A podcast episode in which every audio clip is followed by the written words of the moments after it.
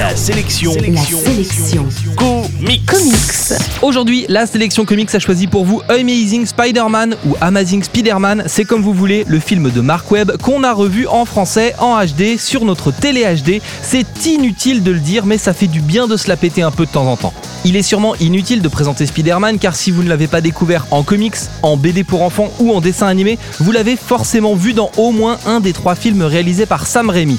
Au tout début des années 2000, le réalisateur Sam Raimi a l'idée saugrenue de se lancer dans un film basé sur les aventures de l'homme araignée. Le pari est une sorte de succès, car même si le film n'est pas exempt de quelques défauts que les fans auront relevés, les effets spéciaux numériques permettent de donner vie à un Spider-Man crédible qui se balade de toile en toile dans un New York post-11 septembre.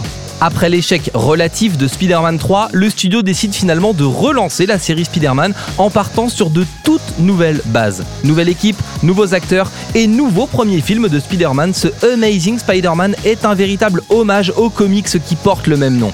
Le film emprunte aux comics son côté soap opéra, son ton humoristique et sa faculté à faire abstraction de toute logique réaliste. Exit donc Tobey Maguire, qui de toute façon a déclaré à plusieurs reprises que Spider-Man il n'en avait rien à foutre. C'est désormais Andrew Garfield qui incarne un Peter Parker lycéen, top geek, un peu skater et maladroit.